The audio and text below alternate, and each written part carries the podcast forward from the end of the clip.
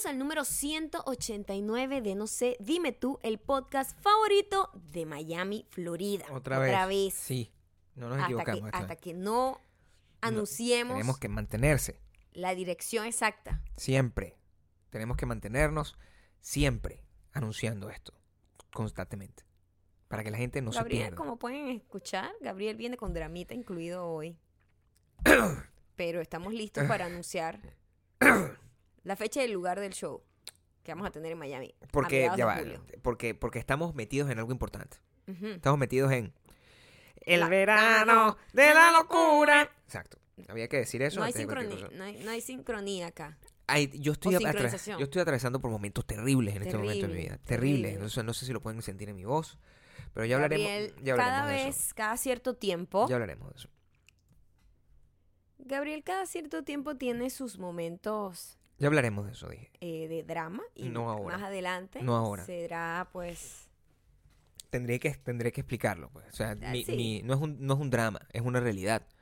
Es, es lo que afecta a las grandes mentes y lo que afecta a los grandes cuerpos. ay por favor mira cállate Un- lo que sí afecta es lo, lo- lo importante acá Ah. Sí. es que eh, las entradas para nuestro show a mediados de julio Sí, en Miami Sí. es tiene un costo de 30 dólares todo el mundo ya está claro eso. y tenemos otras claro sorpresas preparadas Sí, hay cosas que están relacionadas con ese show. Ya sabemos exactamente la fecha, cuándo va a ser, pero no lo vamos a decir hasta el viernes.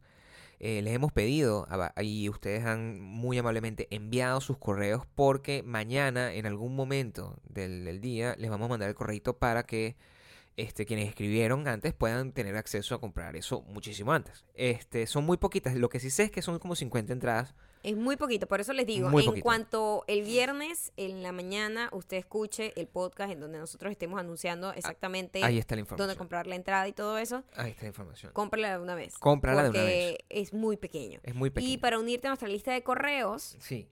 Antes, primero tienes que suscribirte a iTunes, Gabriel, lo cambiaste. Viste, Mm. viste, lo corregí aquí en vivo contigo. En iTunes, Spotify, Audioboom y unirte también a nuestra lista de correo en widobelong.com en el botoncito azul que dice suscribirse, dele ahí, clic.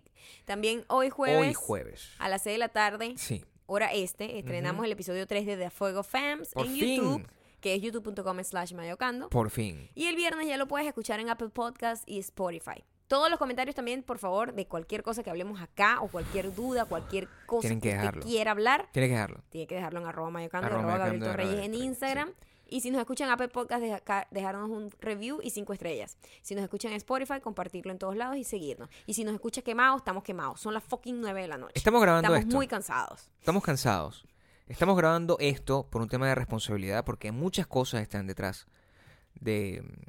Estamos muy, muy, muy interesados en mantenerlos ustedes cumpliendo el compromiso de Sin el silbar, verano, el sin verano de la locura. Pero esto va a ser un verano de la locura calmado. Porque la locura es así. Ah. Mira, el verano. Coño, pero tienes que hacer ese ruido en el micrófono. Ay, mira todo el espacio que tienes para alejarte y no hacerlo. Ok. El, em, es importante ¿Vas a estar así en todo el episodio? tengo que explicar qué es lo que me está pasando.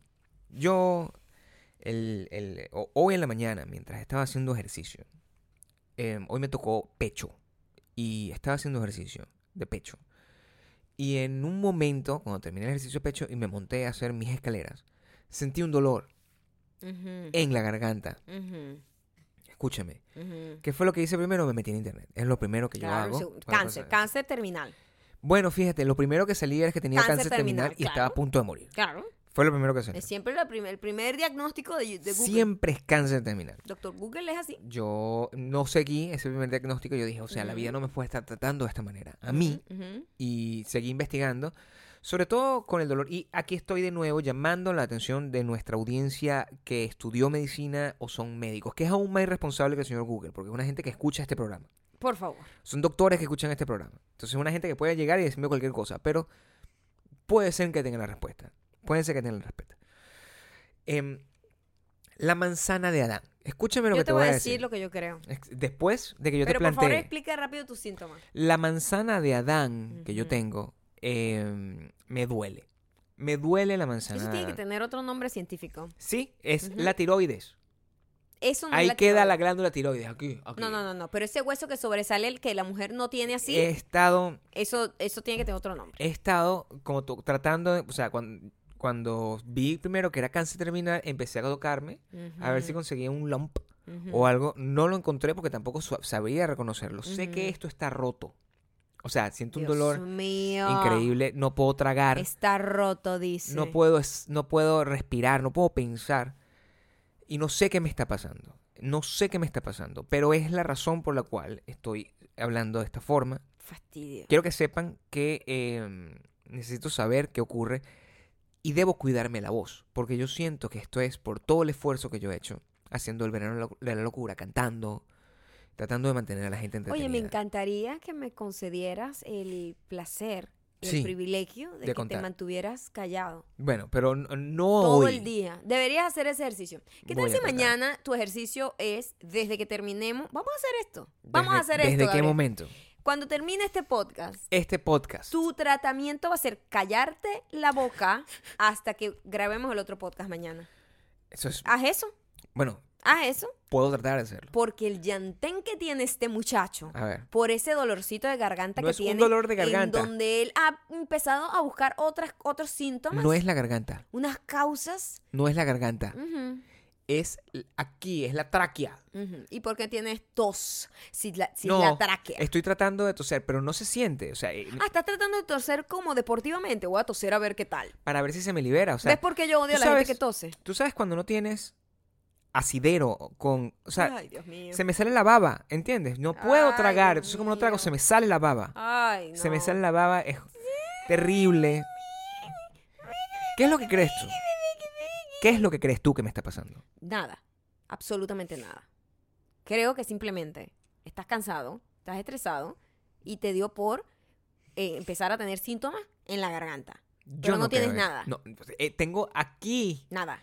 eh, es un dolor increíble. O sea, quiero que si sepas. yo tuviese que hacer este drama Mm. cada vez que una dolencia corporal mía se acentuara constantemente, una persona que quiero que sepas que cada vez que se levanta de un sitio tiene que esperar unos 30 segundos o a un minuto para poder pararse erecto porque el dolor de espalda baja que tengo no es normal desde hace mucho tiempo y yo no me ando quedando de eso todo el tiempo. ¿Cómo que no te andas Además, soy una persona que pasa ¿Cómo? por cambios hormonales mensuales. Claro. Tú no me ves con ese llantén. Te Tú no quejas. me ves con ese llantén. Te A ti te da un dolorcito de garganta No porque a lo mejor pegaste un grito mal pegado y ahora estás con ese tiquitiqui que te vas a morir. Bueno, pero ¿sabes lo que molesta? Lo que molesta es no saber las causas de las cosas, Maya. A mí me gustaría tener las causas siempre a la mano porque Mire, yo de te esa voy a manera decir no algo. puedes saber. Tú no sobrevivirías, no sobrevivirías lo que sobrevivió el hombre del que te voy a hablar en este momento. Me encantaría que aprendieras un poco de él.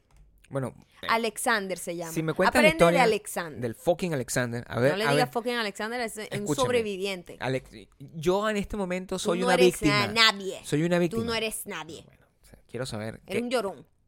Llorón. si tú entendieras mi dolor ¿Lo entiendo? Y la gente que me, que me está escuchando siente cómo se me quiebra la voz Por favor. con esto.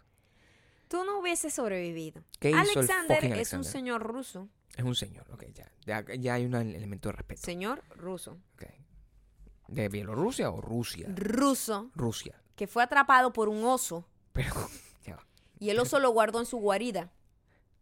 Y el tipo estuvo ahí por mucho tiempo agonizando, prácticamente es una momia. Y cuando yo vi el video, No es un no- video que, no se, que- se disparó, de esos videos que se disparan en tu Twitter.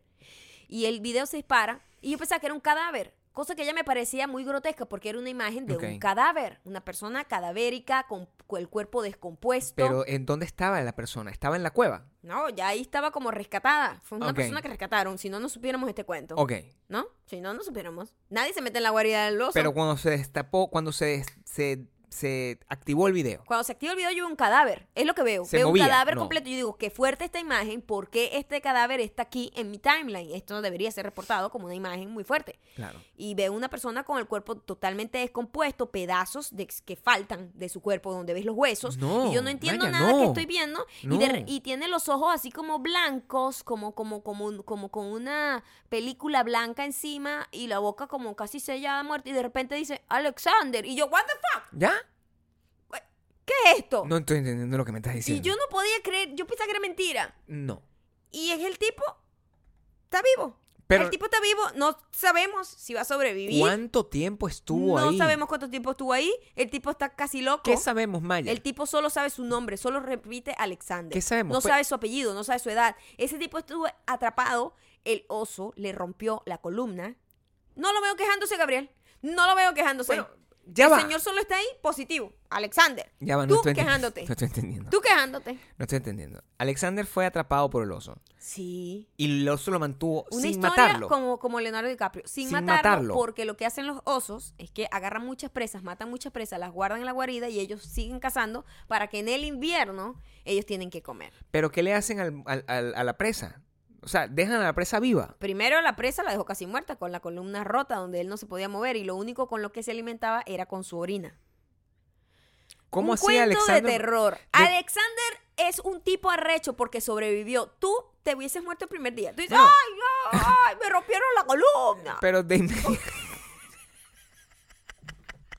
Así bien llorón como pero eres de tú. inmediato. Claro, O sea, claro. amor, no puedo respirar. Es que tú no sabes lo que es tener ganas de vivir. No puedo respirar. Tú no sabes. Aprende de Alexander. No puedo respirar. Fuera de toda la joda que yo puedo hacer, No es joda. Yo no, estoy, me parece por lo espantoso que, que el tipo no sé cómo sobrevivió. De verdad se llaman ganas de vivir. Alexander. Y ¿Puedo no buscar sabe. esa No, sí. La manera en que usted lo va a buscar, gente, porque esta es una noticia rusa, ¿sabes? Ya. Este es que usted En pone Twitter, en Twitter, en usted Twitter. pone en Twitter, hombre Hombre, rescatado oso. hombre y rescatado. ahí le va a salir.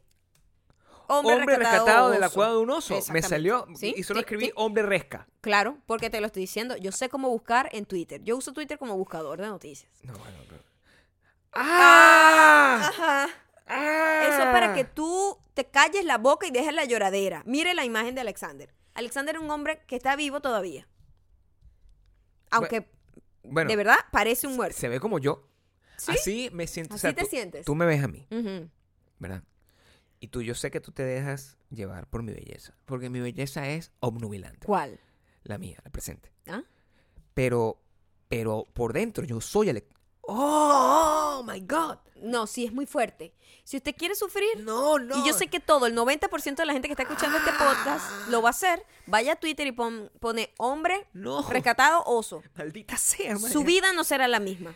Bueno, la Yo lo vi ¿no sin es? querer, Me alguien lo publicó y yo digo, oye, estas imágenes, qué fuertes son y qué complicado se ha hecho eh, globalmente el rollo con las imágenes. Hoy eh, rodó en el New York Times la imagen de uno de las, un chico que venía buscando asilo Los migrantes. ahogado Sí. con su niña de 28 meses o algo así, una imagen espantosa que recuerda mucho la imagen de este niño que se convirtió en un eslogan sobre la vaina antiguerra, como hace un año o dos años, ¿te acuerdas? Del niñito ahogado también que estaba buscando asilo, igual ahogado. Mm. Este, muchísimo, eso abrió un debate en donde la gente decía, bueno, pero este uso de estas imágenes, ¿qué tanto bien hace? Porque al final la familia de esa gente no quiere que esa imagen esté, sea, o sea, está en la cara de todo el mundo en- a donde vayas. Tú Por te metes en cualquier no. parte y está la imagen. Por supuesto. de- eso es una gente que es familia de alguien, ¿me entiendes? El, ay, eh, la primera, la primera, ¿Tú qué imagen. crees? Que el daño, o sea, porque la imagen también ayuda a contar una historia y hacer reflexionar a la- lo que está pasando, aunque yo creo que la gente eh, poca cambia de opinión sola va, por, eh. la por, por, por, la, por ver esa imagen. Ahorita no estamos hablando de, de Alexander. ¿no? Ahorita estoy hablando de eso. Alexander es otra cosa. Alexander es una consecuencia. Que esas imágenes tan Claro. fuertes como la de Alexander Mm. sean publicadas con aquella ligereza, a mí me parece una locura. Bueno. Porque, ¿qué pasa?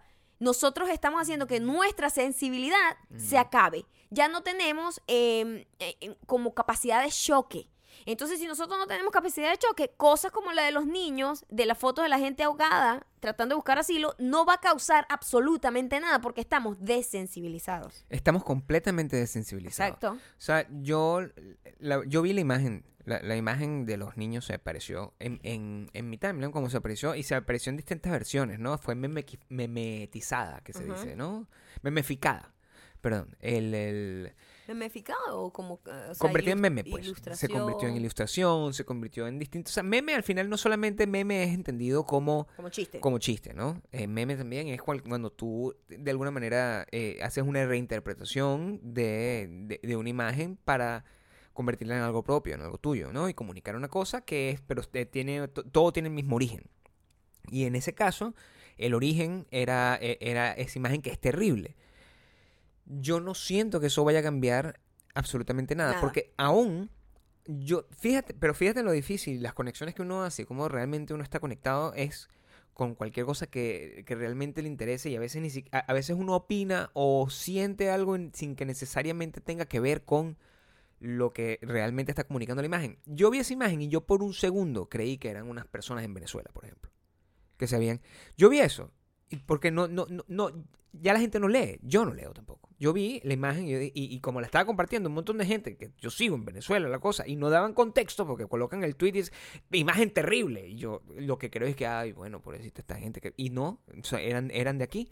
Me pasó eso. Y eso no solamente me pasa a mí, le pasa a toda la gente mayor. Estoy seguro de que le- a toda la, la gente mayor se confunde. No creo que eso sea eso. la... Bueno, eso es simplemente gente así que se inventa síntomas. No, porque yo no. Y que gente así viejita, pues. No, pero yo Pero no. de resto, la mayoría de la gente sabe perfectamente de dónde venía la imagen. Después de Pero que el problema está en que yo no creo que la imagen logre nada. Porque si tú ves los comentarios, hay gente que dice, bueno, esa niña estaría viva si su padre hubiese sido un poco más responsable. Y esa gente lo único que hace es reforzar como el odio este, y la indignación del otro lado. Entonces, yo no sé, yo no sé, que no sé qué opinan ustedes que están escuchando Es esto. que no sé cuál es el uso. Yo no sé si tiene una finalidad positiva publicar y publicar estas imágenes. Tomarla. Ya, ya, ya el hecho de tomarla es. es- No, tomarla es reporteril. y la- sí. la- el periodista está obligado a- reportar y a, y a simplemente fotografiar y tratar de, de contar la historia que, que está pasando. Yo conozco muchos fotorepor- fotoreporteros. Los conozco, eh, tra- trabajé con ellos muchísimo tiempo y ellos tienen una mente distinta a la gente normal. Ellos capturan momentos y ellos están eh, programados para estar desen- desensibilizados. como Claro. Y no Ellos, puedes intervenir tampoco. No puedes intervenir. Pero ellos son de alguna forma profesionales. Es decir, en su, en, en su descripción de cargo, ellos tienen que estar desensibilizados de, forma que ellos puedan ser lo más objetivos posible a la hora de que su interpretación de cualquier cosa que vean sea simplemente, ellos son prácticamente operadores de cámara, aunque no lo son, ¿no? El- e- eso es lo que debería, eso es lo que debería ser. Pero cuando tú agarras esa foto y la ilustras y la, le colocas el contexto que te dé la gana, ahí ya tú estás agregando una intención. Y ese es el problema. Cuando las imágenes, o, o- las imágenes, la, una información, cualquier cosa, se vuelve, se viraliza de por sí. Esa viralización la- eh, ese cuando, es como el equivalente a cuando tú haces un retweet con comentarios. Es como que tú le estás, dando, le estás agregando un sabor particular y ese sabor particular tiene una intención. Y ahí es donde viene el conflicto, porque mucha gente puede... Yo no sé en este caso, porque no estoy enterado, porque realmente no he visto mucho internet hoy. Pero yo creo que es... De un lado y del otro, la, la- nadie piensa que, que esta imagen es correcta. Yo no siento que nadie diga como que, oye, No, hay gente que lo dice. Twitter hay gente muy loca. dice que, que menos Bueno, mal por bueno, venirse para Se acá. lo merece por estar haciendo las cosas ilegalmente. Hay gente que dice eso. Es muy loco. Yo no creo que la gente cambie de opinión. Yo no creo que la gente diga, estoy en contra de, de que la gente venga así, le den asilo, no sé qué, y mueren niños. Ay, no, cambio de opinión. ¿Sabes qué? Mira, me dio dolor esa foto. Nadie hace eso. La gente es muy testaruda, chamo. Ya la gente tiene su opinión formada y eso no va a cambiar nada. Ahora, expone públicamente un peo de derechos humanos. Ah, sí, pero ¿cuántos, Claro. ¿cuántos abusos de derechos humanos vemos nosotros constantemente y no pasa nada? Y se desensibiliza. Exactamente. Uno, uno deja de sentir... A mí ya no me causa... Y, y- y- y hay imágenes... O sea, te digo una cosa. Yo, yo no sé. El problema está en que nosotros tendemos, el humano en general, tendemos a comparar. A comparar siempre. Siempre algo es peor que, que- que otra cosa, siempre algo es más horrible que otra cosa. Y lo que deberíamos hacer es entender todo lo horrorífico como parte de algo que está mal. Cuando tú me dices esa imagen, que es una imagen desde un punto de vista de composición, desde un punto de vista artístico, es una imagen que es eh, eh, es inolvidable, se te queda marcada por, por, por la fuerza que tiene. Luego tú ves la foto de Alexander. Es que yo no. El video de Alexander es muy fuerte. No salgo. Es totalmente fuerte. Y los dos son terribles. Ujú. ¿Entiendes? Entonces, como que la gente tiende a comparar como que, bueno, uno es más bonito que el otro, o uno tiene más, más, más significado que el otro. Yo creo que la verdad, todo es como una cosa que si se te atraviesa en tu timeline te afecta y se queda grabado. También se queda grabado que al lado, en el, en el, en el tweet que estoy viendo, al lado de Alexander está la foto del oso. Sí. Y yo quiero saber si ese es el oso Ese real. no es el oso. Seguramente agarraron cualquier oso. Eso no está bien tampoco. Están culpando a cualquier oso de este, de este crimen. Yo sé que tú vas a creer que yo estoy tratando de ali- aligerar un poco el, el peso de esta conversación. Pero no lo estoy haciendo. Hay una imagen de Alexander, que fue la que yo vi en principio, que me tocó, que yo dije, hey, esto es, se parece a Don Quijote. Eso fue lo primero que yo pensé. Es como el look que tiene. Y al lado veo un oso. Y yo, lo primero que pensé, ese es el oso. No sé si sea el oso. Tú me dices que no es. Yo no creo que sea exactamente el mismo oso que, ten- que lo tenía él atrapado en una, ¿Y quién, en una cueva. Quién vela por los intereses del oso de la foto? No importa, todos son iguales. Así, así, así es el racismo. Así es el racismo. ¿Quién vela por los intereses del oso de la foto? Este oso es el, pero es el oso que utilizan en todas. Yo creo que este oso es. Es el oso que siempre culpan en todo. No, bueno, ¿Cómo no- es él, señor? Bueno, él es grande, es como rellenito peludo, marrón. Porque es un, es un, es un Es rubio, es como un oso rubio. No, es un oso marrón. Pero yo lo estoy viendo aquí.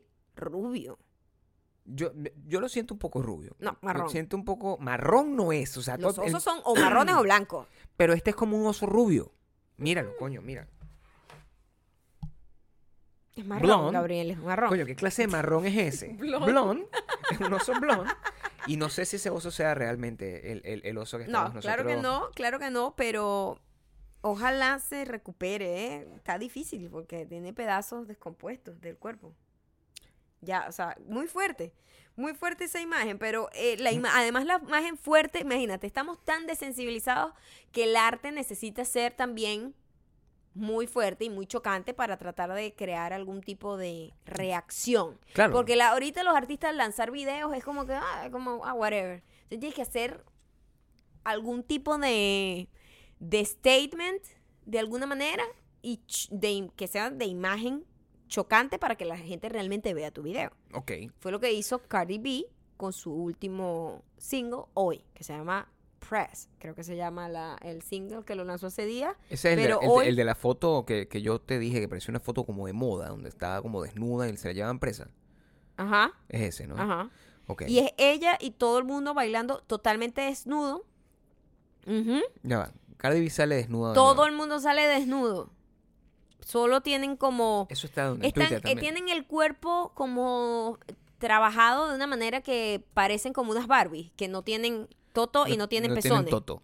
pero están totalmente desnudos todos. Y todos llenos de sangre. Eh, me imagino que em, Pero- eh, la, la, como te digo, la motivación es de crítica social, ¿no? Ok, De sí, Cardi no, B. por O sea, obviamente lo está haciendo como algún tipo de crítica, pero, o sea, es como, amiga, No, pero todo o el mundo está en pelota aquí. creo, que lo, creo que lo entiendo. Y tam- también es que el, el- la, la producción de, de contenido, la producción de arte tiene que responder a los tiempos. ¿no? Es lo que digo. Y mm, no, puedes, no puedes luchar contra eso y hace que de repente el arte se vuelva, o el arte o las películas o lo que sea, se tenga que volver innecesariamente extremo y violento, ¿no? ujú. Em, también es porque la, la lógica que está detrás de todas las cosas es simplemente llamar la atención. ¿De qué coño de manera tú puedes llamar la atención si Exacto. no Exacto. de- en, en este O montón sea, por de ejemplo, ruido? fíjate tú. Katy Perry lanzó un video hace días, ¿de verdad? Eso Ni me enteré. Ni siquiera, yo no sé ni cómo luce ese video. Yo me enteré que ella estaba en el video de ¿Cómo Taylor Swift. ¿Cómo De logra eso sí me enteré. El chisme? El Claro. chisme lo logra. El chisme sí. Pero ¿cómo logra Cardi B que yo sepa cómo luce su video, aunque yo no he visto el video ni una vez, Claro. causando choque? Pero Katy Perry en su último video no causó ningún choque porque a mí ni siquiera, yo no sé ni siquiera una sola imagen de ese video. ¿Tú no te has dado cuenta de que, eh, y, esto, y esto es una pregunta que se aplica a todo normalmente, tú no te acuerdas de nada. O sea, tú, ¿cuán- ¿cuál fue el último video que tuviste por completo? Salvo el de Metronomy. Por completo. Sí. Salvo el de Metronomy. Que, Que, es un yo video que tú recuerde que, fuiste y digo, buscaste. voy a buscar el de Gambino, que también tenía una historia chocante Y donde, pero, eh, eh, de protesta. pero fuiste porque te dejaste guiar, porque simplemente eso es lo Porque que... era una noticia. todo el Entonces, mundo- bueno, voy a ver qué vaina es. Pero esto no es una noticia. Esto Est- fue, esto es esto- simplemente, Esto eh, llega más o menos a unos niveles de Gambino. pero lo otro tuvo un montón pero de lo otro- análisis, un montón lo de otro cosas, tuvo ¿no? un rollo que fue más Fue más pionero, fue sí. más, fue más un montón de cosas. Pero la gente no ve videos. Ya la gente no ve videos. Yo no sé. La gente no ve epa, nada. ¿Qué ven ustedes? No, yo quiero saber qué dice la gente. ¿Qué dice la gente? Me gustaría saber qué dice la gente. ¿Qué dice la gente? Porque nosotros no podemos saber si la gente ve o no ve Yo no sé si... Yo no sé si usted se para y Yo dice, voy a ver el video de mi artista favorito. ¿Cómo pasa? No sé. ¿Usted va y busca los videos y los ve en YouTube constantemente? ¿O está pendiente nada más de los nuevos lanzamientos? A mí se me hace muy sospechoso el peo de la de, de estas no sé, cuen- no, no sé cuántas billones de vistas que tiene un, un, un videoclip. Te voy a decir por qué se me hace eso. Suponte, llega este video de los Jonas Brothers con el otro muchacho colombiano, que me parece genial. Los. Jonas Brothers con un muchacho colombiano. Pero yo no he visto el video. No, No lo he visto. no. Y debería verlo porque me parece de pinga. O sea, si me diera curiosidad, lo debería ver. Lo veo. Lo veo completo. Like, really. Yo no creo que la gente se siente a ver. La gente no tiene capacidad de atención para ver nada. Nadie es mucho menos para sentarse a ver a los Jonas Brothers con este carajo Pero eso es para los fans. Los fans sí ven todo eso. No es, pero eh, es, Nosotros no somos fans de ellos. pero es ahí. Yo te veo a ti viendo videos aquí de unos señores chuchumecos, como de 80 Claro. años, mascando el agua, Sí. hablando de las glorias del pasado, y tú ves esa vaina de pea para tres Sí. horas, un documental Pero aburrido. distinto. Viste una vaina de Bob Dylan aburridísima Sí. que empezó y terminó igualito, que era un poco de bichos mal bañados, Claro. todos fumados, encerrados en una vaina haciendo como poesía. Pero no me estás dejando eh, eh, establecer el punto. ¿Cuál es tu punto? Tú tienes toda la razón. Yo veo videos de vainas así, súper mal pegadas y lentas. Y Pero tú eres un señor. yo soy un señor. Claro. Entonces, tú no me puedes decir a mí que una persona que, que escucha este podcast y es jovencito, que acá, acaba de tener la autorización para beber, tiene Ujú. 18 años o 21 años, dependiendo del país donde viva. Esa persona que recién quizás le pueden haber salido los vellos públicos. Esa persona no tiene capacidad de atención.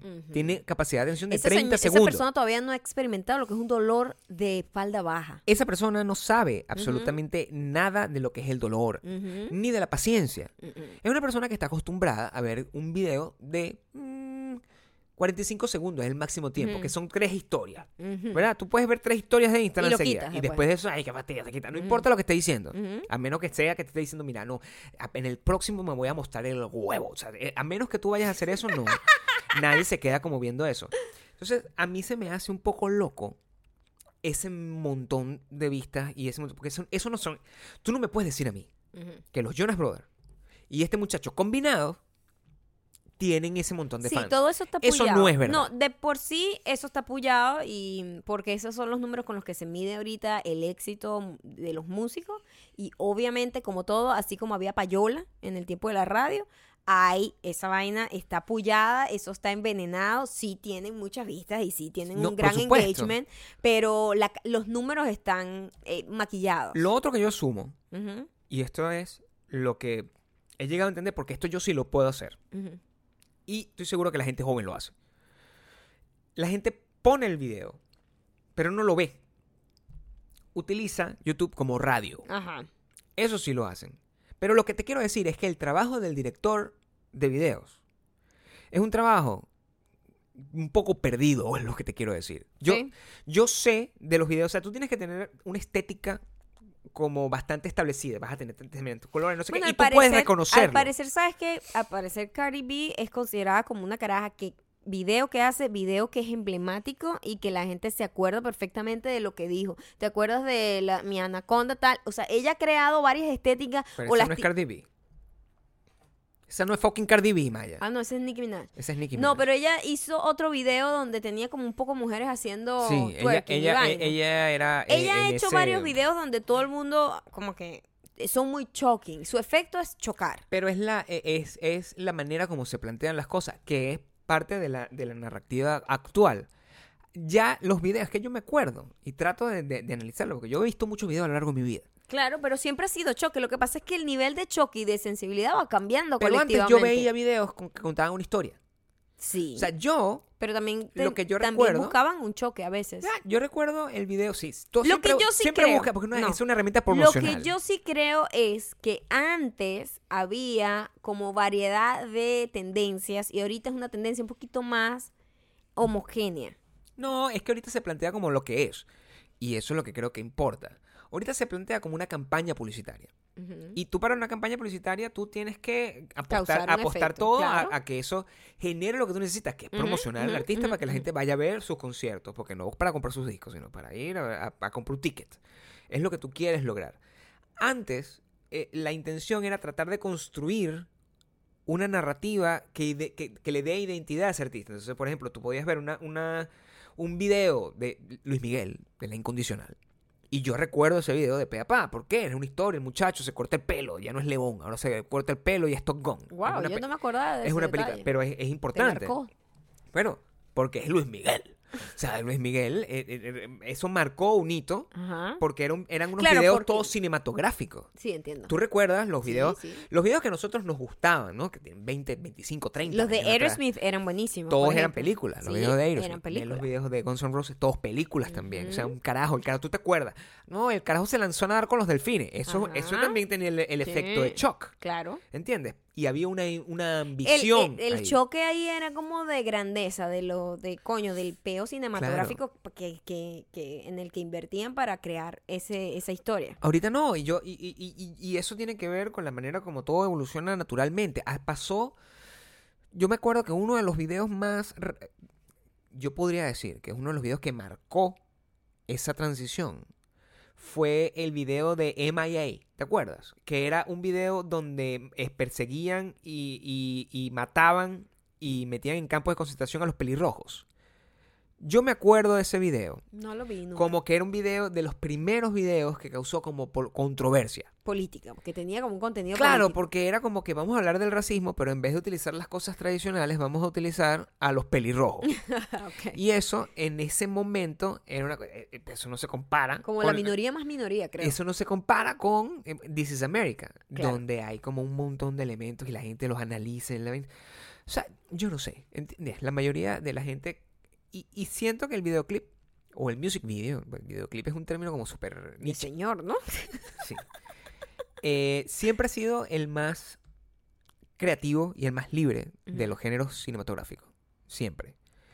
Em, y de hecho, a mí me aburre mucho cuando un artista, o sea, me molesta mucho cuando un artista dice, voy a sacar mi próximo, mi próximo video y es una presentación de ellos en vivo, así. O sea, una cosa ahí como que... Verga, sí, esfuérzate un poco más. Coño, brother. O sea, Ah, ah, dame, ah. dame algo. Mira, mira, o sea, eh, esfuérzate y esfuérzate.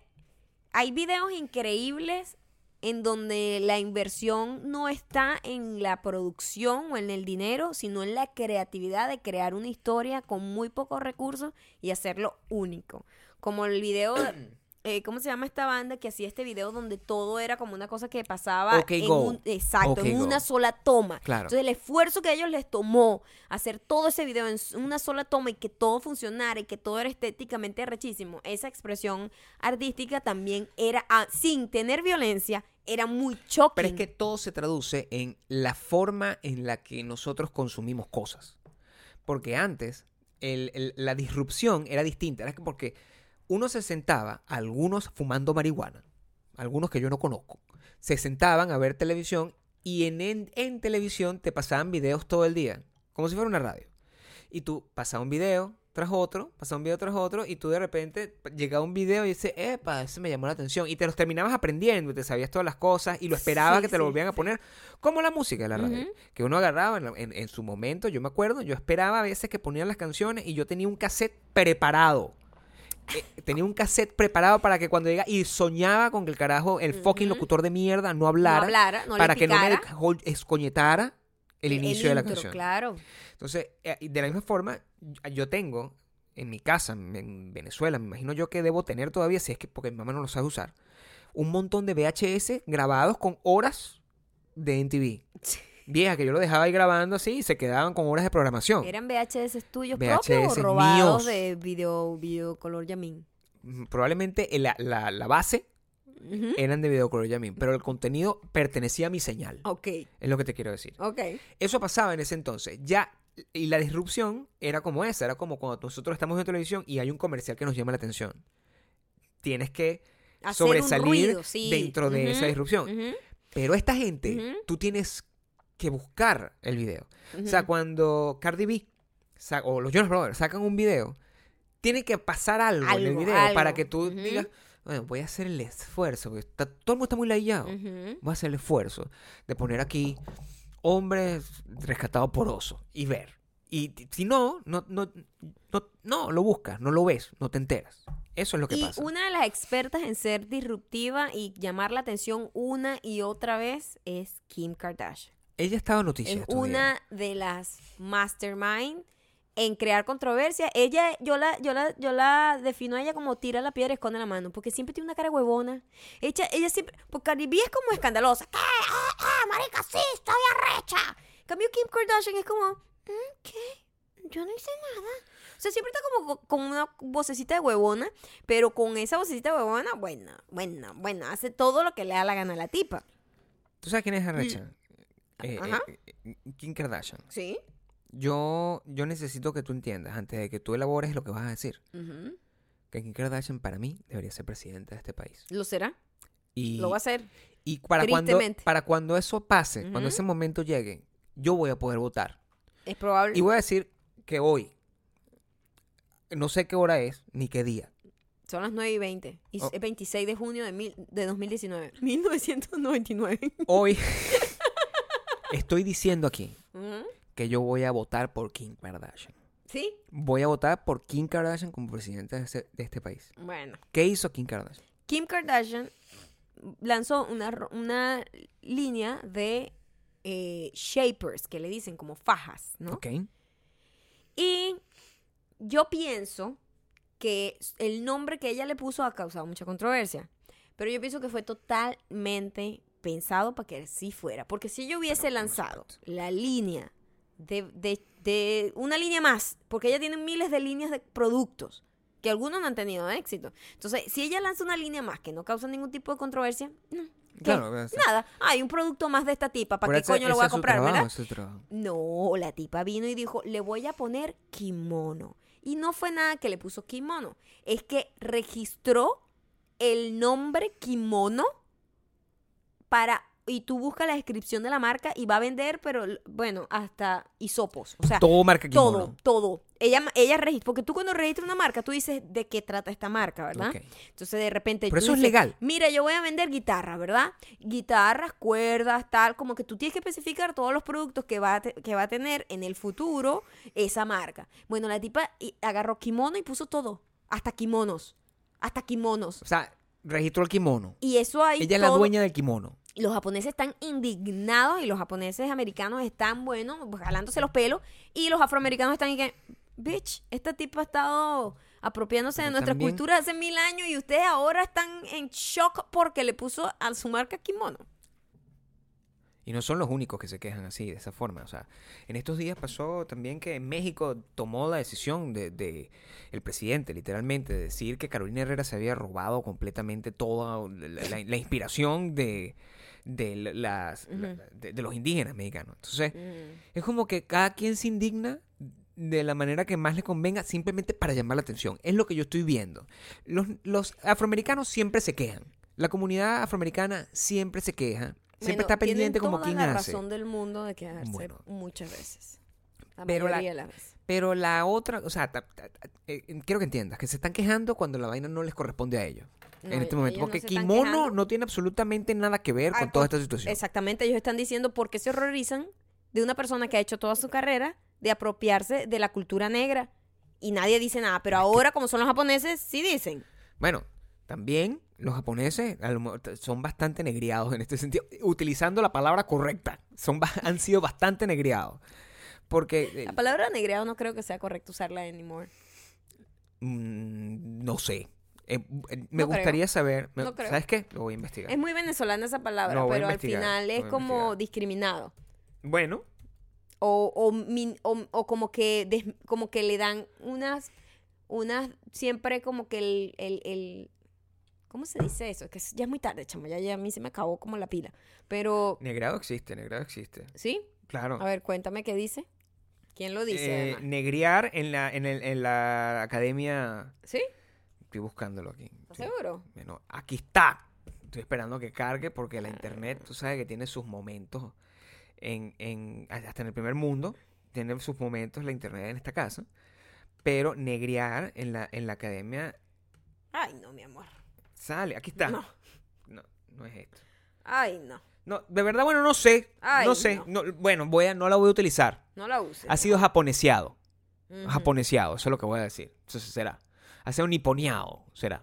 No sé. Ha sido Es discriminado. que, es que yo creo que es muy venezolano, no existe. No existe la No, palabra. No No, existe. existe la palabra. Pero en Venezuela siempre es usada como que discriminado. Claro. Y al final tiene una composición bastante O negativa. sea, que al final, cuando, la cuando tú utilizas negriado dentro de un contexto, Ujú. Es- termina siendo racista. Es burda racista el comentario.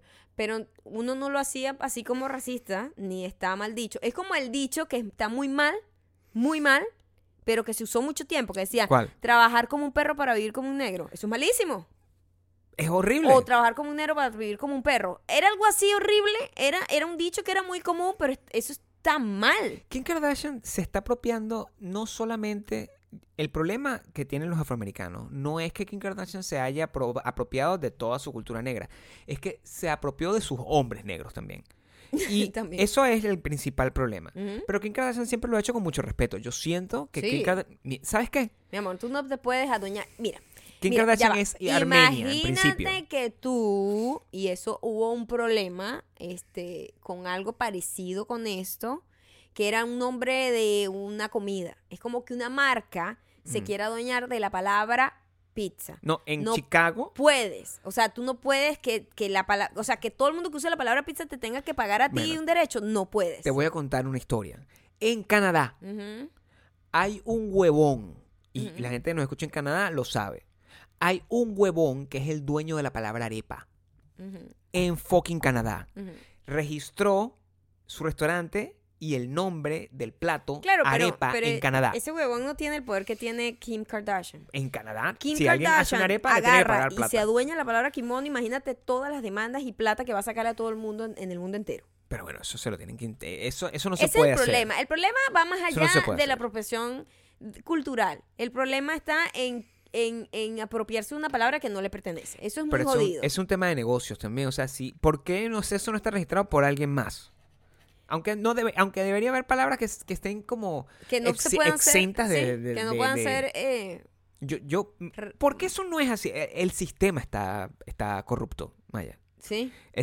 Bueno, mira, el sistema está corrupto. Mira, es que es como, es como una, un área bastante gris y complicada. En estos días hubo un tipo que gan- le ganó a la corte porque a él lo querían, eh, le querían prohibir y lo querían como que banear totalmente su marca, porque su marca de ropa, una ropa huevona, que al final hizo esto para chocar y llamar la atención y tener, y, lo logró, porque tiene cobertura nacional de una marca huevona de Claro. franelas, ¿no? O sea, Y la, la pues. marca era Fucked y era F-U-C-T, que es un slang para decir jodido, ¿no? Claro. Y alguien lo había mandado como que eso era como de malos valores, tú no puedes como eh, este un país, trademark una grosería, que no sé qué, que no Pero sé la cuándo. palabra es considerada grosería. Eh, o ese es el debate. Sí, sí, sí. No, no, no. La palabra es considerada grosería. F, F-U-C-T es como un slang para decir F-U-C-K-E-D. Entiendo. Literal. Entiendo. ¿no? Eh, porque el sonido es el mismo, fucked. Y eh, había gente que decía, no, tú no puedes poner una marca, una grosería, ¿me entiendes? Tú no puedes usar una grosería como marca. Y era todo un debate y- Claro. y, al final el tipo ganó porque se apel- apeló al, al La- la derecho de la primera... de la libertad de expresión. Exactamente. Pero, ¿yo sabes qué? ¿Mm? Yo creo que nosotros deberíamos... O sea, nosotros deberíamos registrar las groserías que nosotros inventamos aquí. Nosotros somos bastante groseros. Mm, Tú un poquito más que yo. Pero la gente usa esas groserías libremente. Nuestros superdiamantes la usan Hoy y tuve está que bien. explicarle a un grupo de gente con la que yo me reuní que aquí se decía mucha grosería. Tú le dijiste a alguien eh, con Tuve que, respecto... tuve que, para que en el futuro no tuviesen que choquearse. Ah, porque ellos pueden estar escuchando este podcast es muy hoy, probable que escuchen este podcast. pero se van a divertir terriblemente. No, de Sí, hecho nadie mira. se divierte con este podcast. La gente que nos escucha De hoy. en el de, este el episodio de hoy, Sí. La gente se está riendo desde el principio, desde que yo dije que estoy enfermo. A- La gente se ríe de esa forma. Por favor. La gente es La sigue gente es muy fácil también. La gente es fácil con lo Fácil. que crees, pero es difícil cuando se encuentra con una obra de arte y asume A que veces es mala. no. Por ejemplo, hoy en nuestra Recomendación. Afinados como siempre, Claro, así me siempre gusta. así. Esta era una película que estábamos sufriendo. looking forward to see it. Pero Tenemos tres semanas, des- Cuatro. desesperadamente. cinco semanas sin ir al Desesperadamente. cine. Y no habíamos podido nunca, siempre teníamos, al- sabes que nosotros siempre vamos al cine el martes, ¿verdad? Y nunca podíamos, ese día siempre había una reunión, un peo, una vaina, nunca podíamos fucking ir al cine. una vaina, enfermo, cualquier cosa. Hasta que ayer, por fin, menos mal, no la habían quitado, vamos a verla en el cine cercano a casa. Vamos a ver Rocketman, la película inspirada en Elton John. A ver. eh, Yo Maya, tenía primero una expectativa dime que- altísima Dime todo. porque yo a este niño, Taron eh, Egerton, yo no sé Creo que muy es bien. Taran Egerton. No sé. Este muchacho es Welch. Debe ser como. Te lo estoy diciendo yo. No. Taran significa thunder. Taron Egerton. Esa Y gente habla. Egerton es un apellido. Esa gente habla del monte. No, yo hablo así británico del también. monte. Yo hablo como yo. Mm. Yo hablo como yo, así. Y ese niño mío me parece extremadamente talentoso desde que lo vi en Kings, Kingsman, ¿era? En Kingsman. Kingsman. Kingsman, sí. Kingsman. Y también me encantó la voz que Mm. hizo para Sing, que era como el, el orangután, creo. El gorila. Era un gorila. Era un No, gorila. no confundas. El oso es rubio y el orangután no es gorila. Exactamente. Ah, bueno. Era un gorila. Mosca, pues. Y no sé, ese chamo, yo decía, este, este chamito es increíble, o sea, porque canta, tal, no sé qué, es excelente actor, Mm. es, es como actor de verdad, es lo que siento, como que no lo siento como el un carajito ahí que está chévere y, y actúa, sino que lo siento que es como un actor de verdad. Yo no sé por qué, pero él me da esa vibra. Mm, Y yo, bueno, es tengo muchas, muchas, muchas ganas de ver esta peli porque Elton John es, es un personaje increíble, Ujú. shocking también, un hombre que chocaba, chocaba, chocaba para crear eh, atención.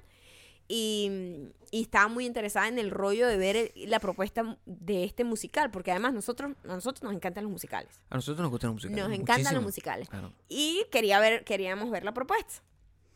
Y fuimos ayer. Fuimos al cine a ver Rocketman. A mí... Habíamos, yo había escuchado eh, críticas de lado y lado. ¿Qué, qué- pero, pero ¿qué, ¿qué dice la gente? ¿Qué dice la gente? ¿Qué decía la gente? Yo, ¿sabes qué? Yo evité dejarme guiar por las críticas. ¿Tú qué esperabas? Lo mismo que esperaba desde que vi el tráiler. Sí.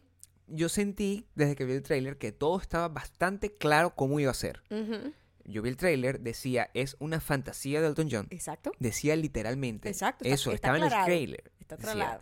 Es una fantasía de Elton John. Las imágenes tenían una, una belleza y una conceptualización muy poética. Y yo dije, es- yo, yo fui preparado a ver eso. Como si fuera un Pero music hay video. gente que ve eso y dice, voy a ver una biografía. Yo Bueno, quiero aquí eh, History Channel. Yo, yo, yo entiendo. Y yo no entiendo por qué esa gente va al cine. Vea esa vaina en History Channel No. o en, estos canales que hacen como documentales de artistas y cosas Pero yo así. no, yo no, o sea, si, si tú vieses, es que me parece que es una gente que busca peo gratis. Es lo que te quiero La decir. gente, todo el mundo está buscando peo Está gratis. buscando pelea todo el tiempo. Es como que, mira, amigo, o sea, si quieres ver la película y tú, tú puedes ir a ver un documental. Yo acepto, por ejemplo, que yo veo la, la- la película, no sé, Vice. Es una película que yo quiero ver, ¿verdad? Y yo quiero ver Vice, la película, y yo muy probablemente esa no sea tal cual la historia de el, el- el político este, Dick, eh, Dick Cheney, que es el, el- el tipo que interpretó a Christian Bale, ¿verdad? Ujú. Pero yo no me voy a quejar porque yo voy a ser entretenido en la película. Yo no, yo no me voy a preocupar por los detalles del, del Sí, bi- sí, biográfico. O sea, no, no. Yo estoy viendo una película. Si yo quiero saber la historia real de pe a pa, pues muy probablemente vea el libro, vea un montón de, do- de documentales. O sea, siga el proceso correcto de una gente cuando quiere ser más de no ficción. Pero esto es un trabajo de ficción. Es un trabajo de ficción. Fue lo que pasó con la película de Queen. Exacto. Nada de lo que pasó en la película de Queen, muy probablemente, o sea, a Pero- grandes rasgos era. Pero hay que diferenciar que Pero eh, esta no es esta película. Rocketman se lleva por los cachos, bueno, a yo, Bohemian yo lo, Rhapsody. yo lo voy a decir. se lo lleva pero por los cachos, pero Esta película me gustó muchísimo más que Bohemian Rhapsody. no, no, no, otro nivel. Este, Muchísimo esta más. película tiene una magia que rescata la razón principal del cine, que es hacerte soñar y olvidarte de todo por esa hora y media, dos horas, no sé, dura como tres horas, dos horas y pico dura. Bueno, yo no sé. Sí, dura- Yo, a mí se me Nada pasó más volando. la música, nada más el soundtrack dura 1.40, porque yo lo busqué ayer. A mí, Imagínate a, la a película. mí me pasó volando. Sí, pero el- es larguísima, es larga. Y Pero es maravillosa, no te das cuenta que dura todo eso. toda la película a mí. Yo la recomiendo que la vean en el cine también. Bueno, vale la pena que la vean en el cine con todos los juguetes. ¿no? Sí. El, siento que es, una, es la historia de Elton John contada a través de sus canciones, lo que le da la libertad de, de ser muy imaginativo todo lo que pasa. Además es una historia que comienza, el hilo conductor de, este, de esta historia es él en una reunión contando lo que le ha pasado y lo que lo ha llevado hasta esa reunión. Y uno contando echa mucha cúrcuma. Y de eso trata la película. Al final es el cuento fantasioso. Es como Big Fish. Claro. Big Fish es una vaina toda exagerada, que es el cuento del papá. Que es Claro. típico que los papás siempre cuentan una vaina y lo- bueno, le echan mucha cúrcuma y tal. Claro, por supuesto. Literalmente este cuento es un cuento con cúrcuma de Elton John. Claro. Y es maravilloso, es bellísimo, está hecho a muchos niveles. Primero el chamito cantó. El chamo cantó en toda la Cosa que mira, me cae muy bien Rami Malek. sí, pero Rami, pero jamás Rami no hubiese cantó. podido cantar. Rami no eh, cantó. Rami, yo tengo que decirlo. Ganó porque le pusieron unos dientes. Si no, no gana. En cambio, este chico, ¿sabes qué hicieron para que su dentadura se pareciera a la de Elton John? se, la, se, lo, se lo tal. Él, ellos, él estaba preocupado de que, coño, ponerme una prótesis, es complicado hablar con una prótesis, este, la, la incomodidad, todo lo que ocasiona tener una vaina en los dientes, Mm. que no son tus dientes. Mm. este, para cantar, para no sé qué.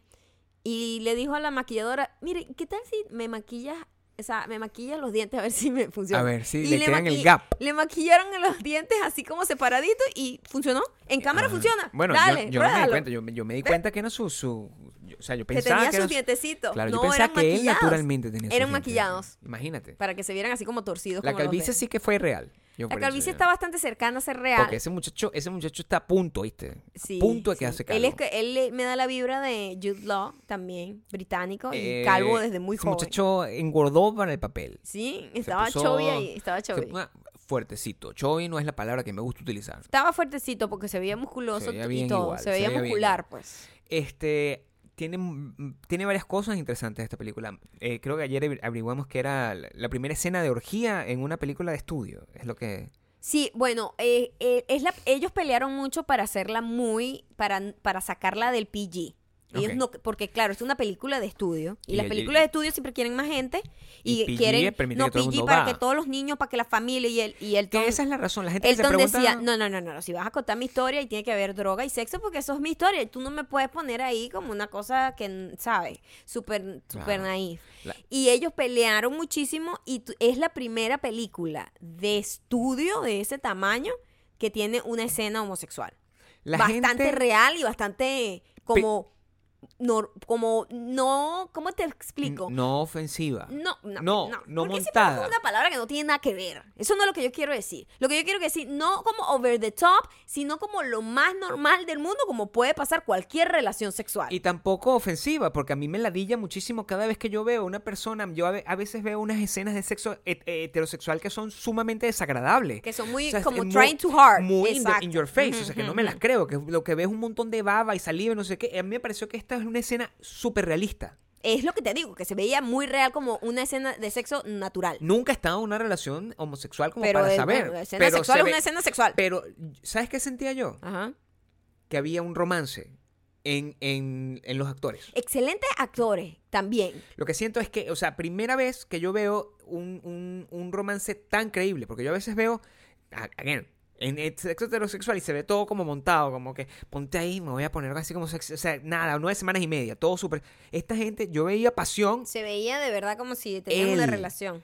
ese chamo. El actor es maravilloso. Es muy bueno, porque Maravilloso. la manera como el bicho hacía pucherito, como que para que le dieran besito, eso es una... Y se veía muy real. Se veía muy real. Era, no, de verdad que ese chamo es impresionante. O sea, tiene una capacidad de actuar con los ojos que va para otro nivel. Y, y te lo crees, te lo crees de verdad. No ves como a un actor pretending to be en una, una rela- en una relación homosexual. Tú ves es a esa persona, te lo crees. Y mm, este es, es bellísima. Me encantó esa peli. Dato curioso, el, el manager de Elton John también es el manager de Queen. Entonces, compartían lo mismo. Compartían ahí, ahí Compar- compartieron. Compartieron, bueno, muy probablemente se compartieron otras cosas. Ajá. Que se- no, lo puedo- no, no quiero entrar en detalles. ¿Eh? Pero vean la película, además que aprendí una... eh, Creo que la película tiene como varias, varias cosas, ¿no? La, la fama como tal, Ajá. eh, pero también una persona con muchísimo talento para algo como la música, a lo mejor no sabía escribir como unas letras y descubres, mucha gente, yo lo sabía, pero mucha gente no sabía que existía un... un que, El eh, dúo, pues. que Elton John siempre colaboró, 50 años tiene 50 colaborando con, años. con Oye, mandado a hacer esa relación. Taupin. De hecho, ellos siempre destacan, la- el director y el actor y también Elton John cuando estaba haciendo como la promoción de la peli. Esta es una película de romance entre él y su compañero, Claro, es la historia de en su compañero profesional. Claro. Porque es una historia de, de unión, de, de fraternidad increíble. Es bellísima, es, Es bellísima. Esa es la verdadera historia de amor en esa película. Y les va a pasar, si no la han visto, ya la deben haber visto, nosotros llegamos tarde a esto, pero algunos de ustedes llegan más tarde que nosotros. Y si ya la vieron, deben estar completamente convencidos de lo que yo estoy diciendo. Elton John tiene esa característica, la música de Elton John, donde tú la has escuchado toda. Cada canción que te ponen, tú te la sabes. Todas. Y eso es muy bueno, arrecho. porque son puros éxitos. Cada vez que tú escuchas, o sea, y, y- y hay datos, o sea, yo, hay datos que yo no sabía. Yo no sabía que en algún momento de la historia, el 4% de la música del mundo era de Elton John. De la música que se vendía en el mundo. El dinero que salía de la música, el negocio de la música venía de Elton John. Es una persona que nunca cayó en desgracia. Siempre estuvo evolucionado. Ese carajo tocó con Eminem. O sea, cayó en desgracia personal, pues. Él Claro, pero como artista, es lo que te quiero Sí, decir. sí, su carrera siempre fue prolífera. Prolífera. Siempre digo la palabra que no es verdad. Y usa los mejores... Bueno, pero me acusan a mí de hacerlo. me acusan a mí de hacerlo. Esa palabra siempre me causa problemas. Yo utilizo las palabras correctas. No. Lo que pasa es que tú quieres que yo diga las palabras que tú quieres escuchar. Pero yo las palabras que yo digo son siempre utilizadas en base a mi increíble vocabulario. Bueno, yo mejor que te calles, ya es muy tarde. Vamos a hacer la parte de comentarios. Eh, vamos a hacer esto Para yo poder, a partir de que se termine esta vain- vaina, voy a descansar la voz. Ok. Porque tengo que estar preparado para nuestro show Ujú. O shows, todavía no lo sé. Oye, ¿sabes qué? En La gente, Miami. la gente, mira, be better y comenten sobre las cosas que hablamos para poder tener comentarios que estén relacionados con los temas que hablamos. Bueno, pero sabes que te dieron historias de terror. Eso sí, es que tú se los pediste. Te dieron Pero un montón de Es historias de verdad, terror. pero también habíamos discutido otros temas ayer. Pero no quisieron hablar de eso porque está, les pareció más interesante la historia de terror. Ok, entonces esto va con música de terror. Sí, yo creo. Este es mi favorito. Y llega gracias a It's Ya Baby. En mi familia hay bastantes cuentos paranormales. Mi mamá ha sido la más afectada de todas. Siempre es una mamá. Siempre es una mamá. No habíamos dicho que no dijeran que era el, el cuento de la mamá, que no que fueran cuentos vividos por No, ellos. porque te- esto comprueba mi teoría. Ah. Su historia más icónica fue cuando mi mamá tenía 14 años. Ese día había una parrillada en la casa y por ende todos estaban afuera mientras ella decidió quedarse adentro a pasar coleto. mientras limpiaba la sala, escuchó a alguien llorando. Decide mirar a la ventana y ve a una mujer llorando, súper roja y llena de sangre. ¿Qué? Ese cuento Al pasar loco. esto, va corriendo hacia afuera para contar lo que estaba pasando. Entraron a revisar y no había nadie en ninguna ventana. Pero al salir, vieron rastros de sangre en el patio. ¿Qué es eso? Ya va, pero espérate, un pelo me está dando miedo. Terminaron mudándose de allí porque pasaban cosas muy feas.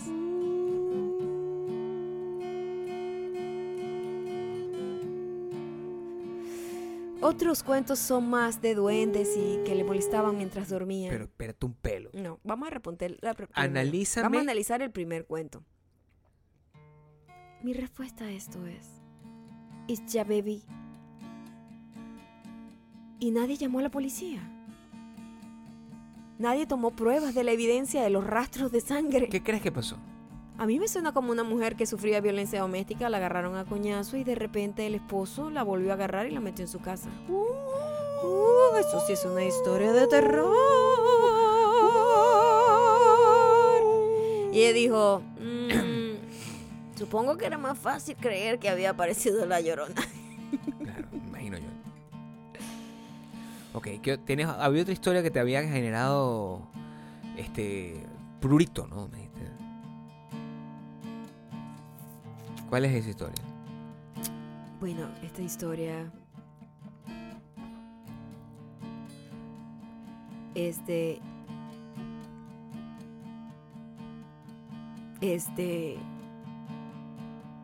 Prurito.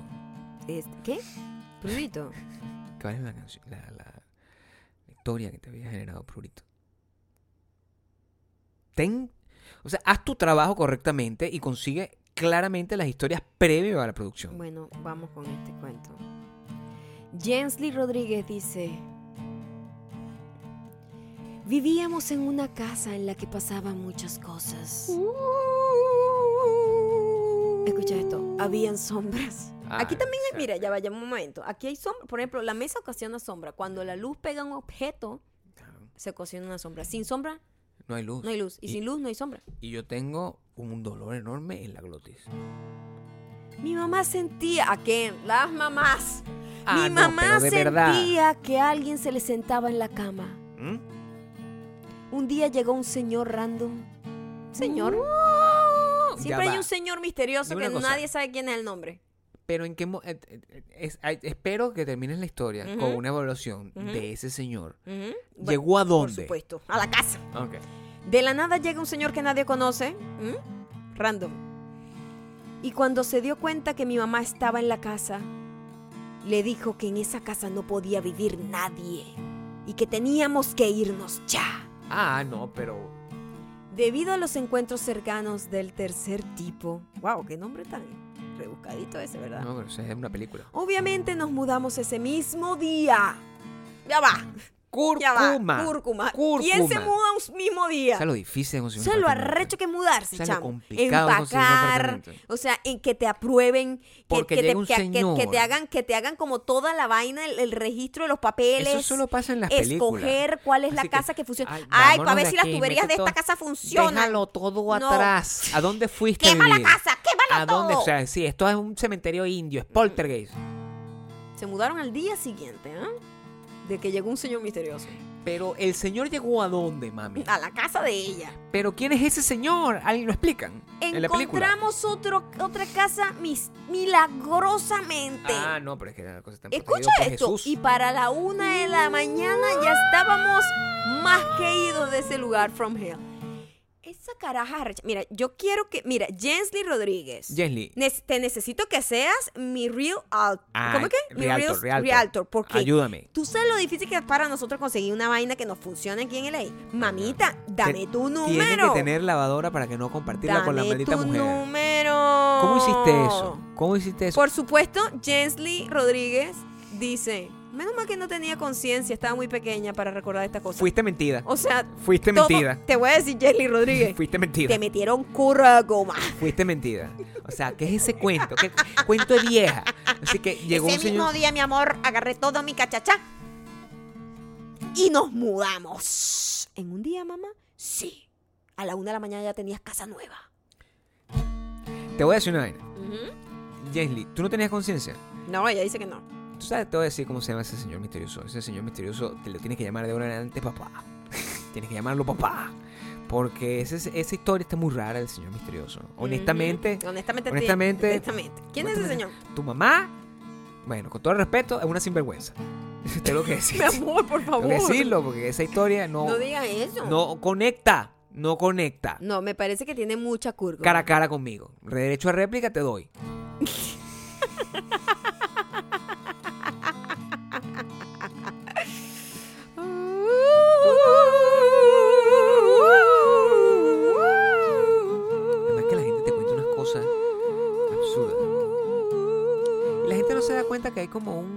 Sea, cuando estás escribiendo... No se da cuenta de la del falla, de, los, de- o sea, del error. escucha, como de los huecos de- del argumento. Los argumentos sí tienen huecos, así como las películas que están mal hechas. Claro. Este, hay huecos argumentales. Por ejemplo, yo todavía a esta altura del partido, después de todo, después del Oscar y toda la vaina, o sea, a mí me parece que es un error muchas de las cosas que pasaron en la película Roma. Y la gente no se da cuenta, la gente lo deja pasar. No entiendo. No entiendo cómo pasa eso. Dime una cosa, este... Vamos a, vamos una a historia terminar- del Señor del, del Sueño. ¿lo- ¿Tienes esa o, o agarraste otra randomly? No sé, no sé, no sé, no sé. Tienes como 500 mensajes. O sea, de verdad que eres una falta de respeto. El hecho de que no te tomes en serio tu profesión y no tengas ya haciendo un screenshot de las cosas que llamaron tu atención. La verdad. O sea, quiero que sepas que no me siento orgulloso de ti. Yo estoy aquí con la, la tráquea destruida. ¿Cómo? La tráquea destruida.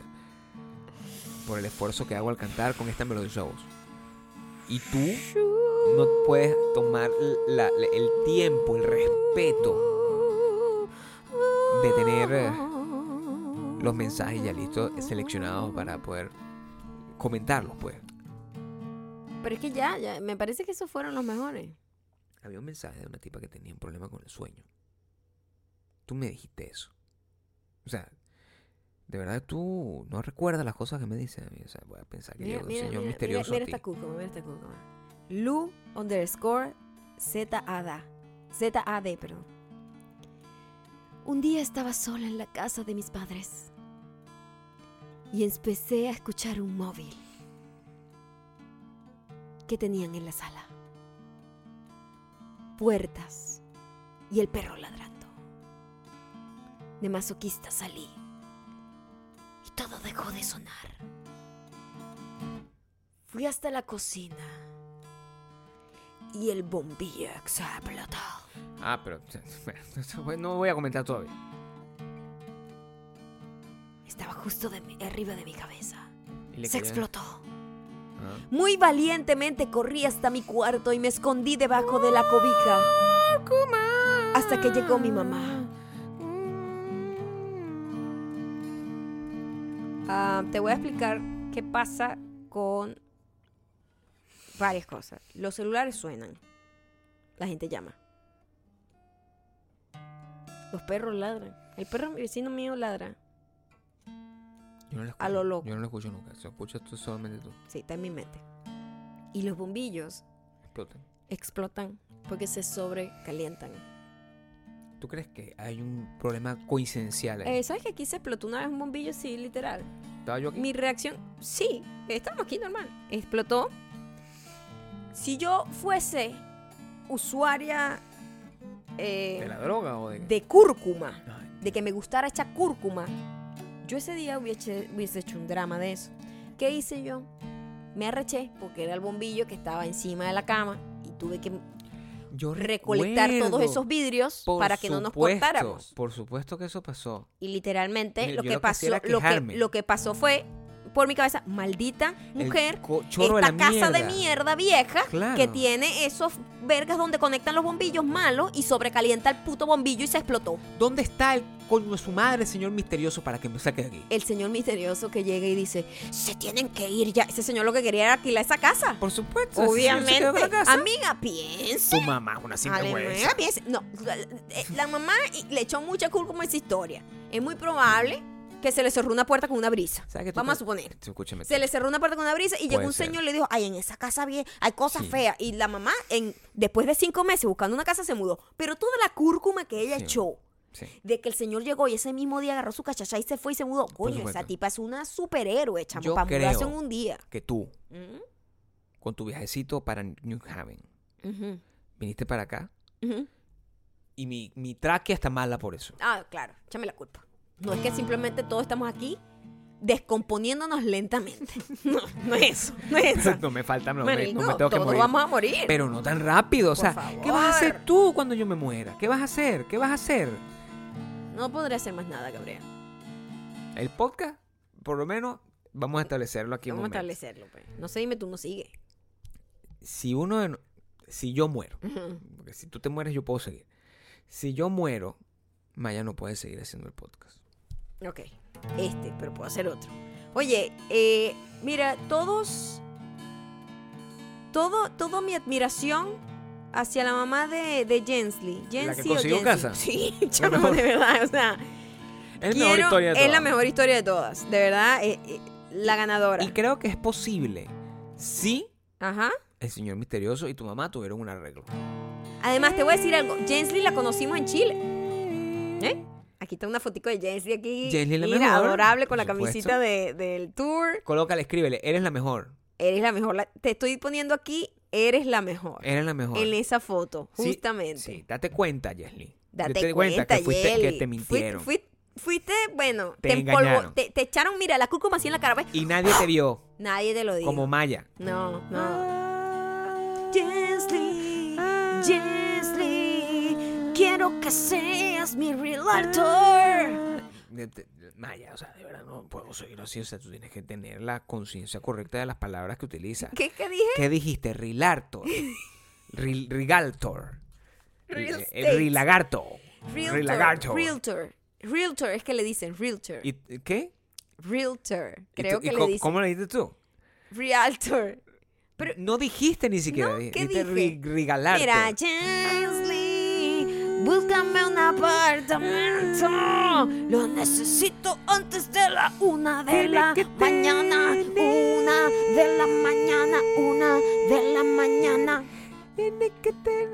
Jensley, búscame un apartamento. Y múdame todo en cajas antes de la una de la mañana. Muchísimas gracias por haber llegado hasta acá. Este ha sido un podcast eh, Yo creo que es largo. larguísimo. Pero además. déjalo así, En la así. velocidad de las 9, son las 10 de la noche ya. Imagínate Eh, ¿A qué hora muchísimas gracias este por-? Este podcast duró como tres horas. Sí. O sea, la gente no lo va a. Muchísimas gracias por haber llegado hasta acá. Por favor, déjenme en los comentarios lo que piensan sobre estas fotos, si realmente tiene algún tipo de efecto positivo o es simplemente un efecto que choca y nos ha desensibilizado a todos. También háganse el favor y vayan a Twitter y buscan a Hombre Recatado Oso. Pongan esas tres cosas pero en Twitter ya va. y prepárense.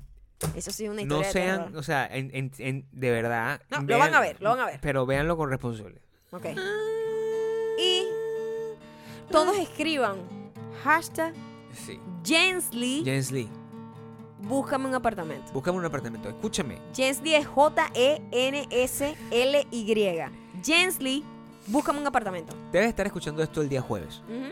Mañana. Viernes. Primero, hoy en la tarde, Ajá. son las Fuego Fems. Son las Fuego Fem. Y mañana viernes. Mañana viernes. Es las entradas. Y se van a vender como pan caliente. Mándame tu correo. Ay. Mándame tu correo por DM para yo poder mandarte el link. como prioridad.